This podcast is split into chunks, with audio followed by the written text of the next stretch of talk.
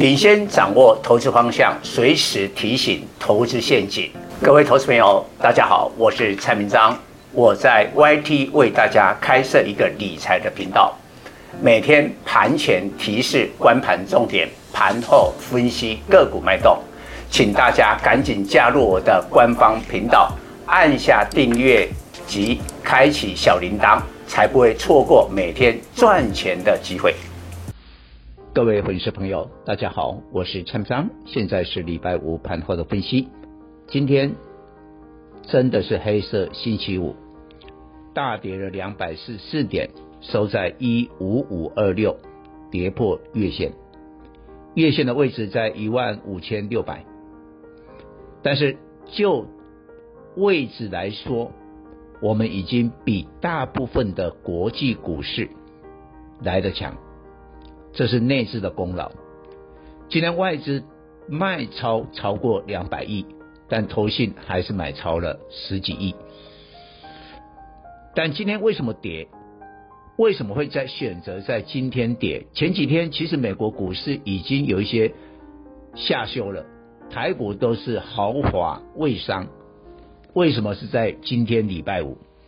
我认为就是融资。在昨天礼拜四增加太多，用力太猛，所以呢，融资增加十七亿，创下今年单日最高，所以今天开始杀下来了。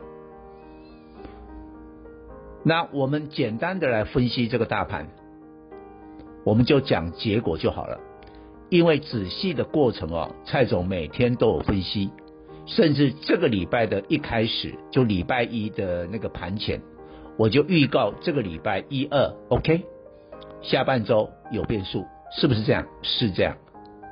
那这个礼拜的周线就是因为跌在下半周嘛，所以小跌八十二点。那我觉得重点是这样，大盘只是修正，不是反转。呃，这个波段呢，涨幅已大。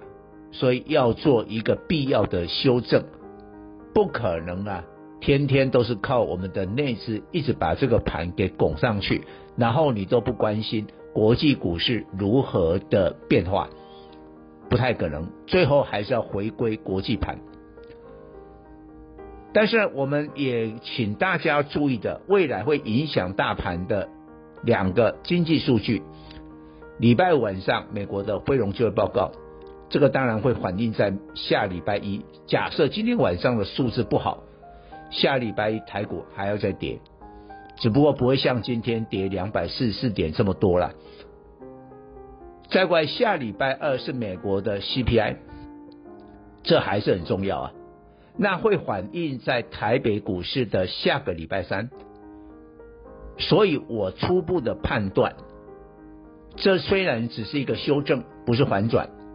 但是下个礼拜的上半周就一到三这三天，可能还有低点，可能还有低点，所以我们的粉丝哈一定要在持股的投资组合做一些控管，因为你很难说啊，万一有一个低点呢、那说不定呢、啊、很多的股票会杀下来。我自己的会员也是一样，我们一向是稳健的操作，像今天。我的会员就卖了一部分的股票，我们的目的就是有赚的落袋为安，保留我们的资金实力，到时候进可攻，退可守。这一点也请大家在操作面要特别的注意。但是选股我要讲一个道理，其实今天不管是电子、传产、金融。都跌了，所以表面上你可能看不出来强势股，但是我告诉大家有一句话：涨时重势。哦，股票在涨的时候呢，气势最重要。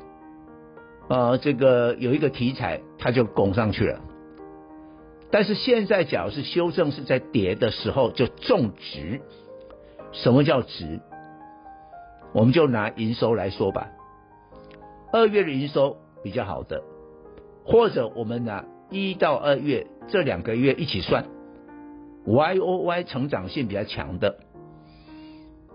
我们就今年四大代工来说，台积电下午也公布了二月营收啊，果然就像蔡总的判断，一千六百多亿嘛，一六三一亿的，M O M 减十八趴，Y O Y 涨成长十一趴，其实还是不错啊。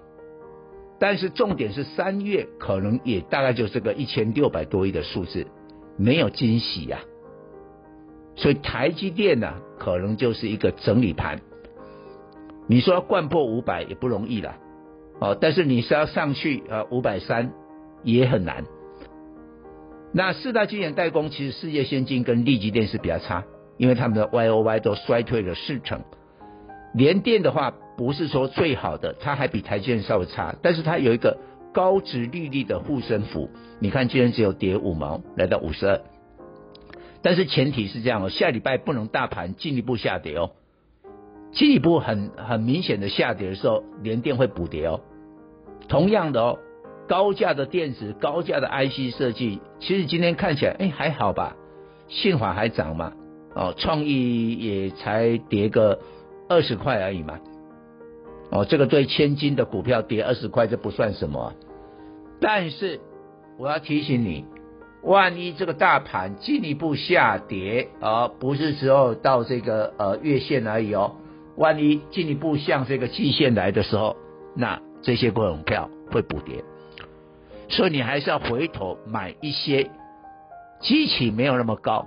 你看今天三四八亿的群创就已经跌不下去了，业绩嘛，业绩开始回升，所以买低基期的股票会相对的安全。以上报告。本公司与所推荐分析之个别有价证券无不当之财务利益关系。本节目资料仅供参考，投资人应独立判断、审慎评估并自负投资风险。